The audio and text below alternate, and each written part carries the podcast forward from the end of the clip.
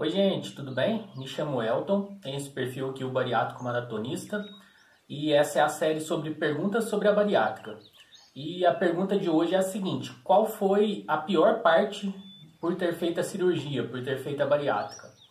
Bom, eu creio que para mim a pior parte por ter feito a cirurgia foi a questão do julgamento das pessoas. Ah, como assim julgamento? Você é julgado o tempo inteiro por estar obeso e também por ter decidido não estar obeso mais, digamos assim, né? É, então, muitos e muitos casos, você fala que fez uma bariátrica, você é julgado. Eu ia colocar entre aspas, mas não é entre aspas não. Você é julgado mesmo.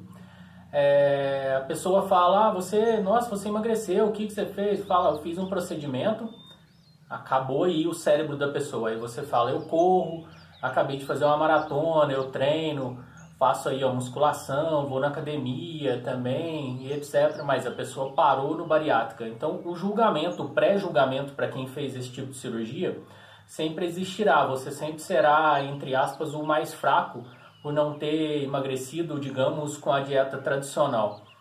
Então, acredito que essa seja a pior parte, assim, por ter feito a cirurgia bariátrica. A parte da comida, a parte de emagrecimento, a parte de flacidez de pele, tudo isso a gente também vai falar em novos vídeos sobre perguntas, o pessoal tem muita curiosidade, mas isso a gente releva, sabe?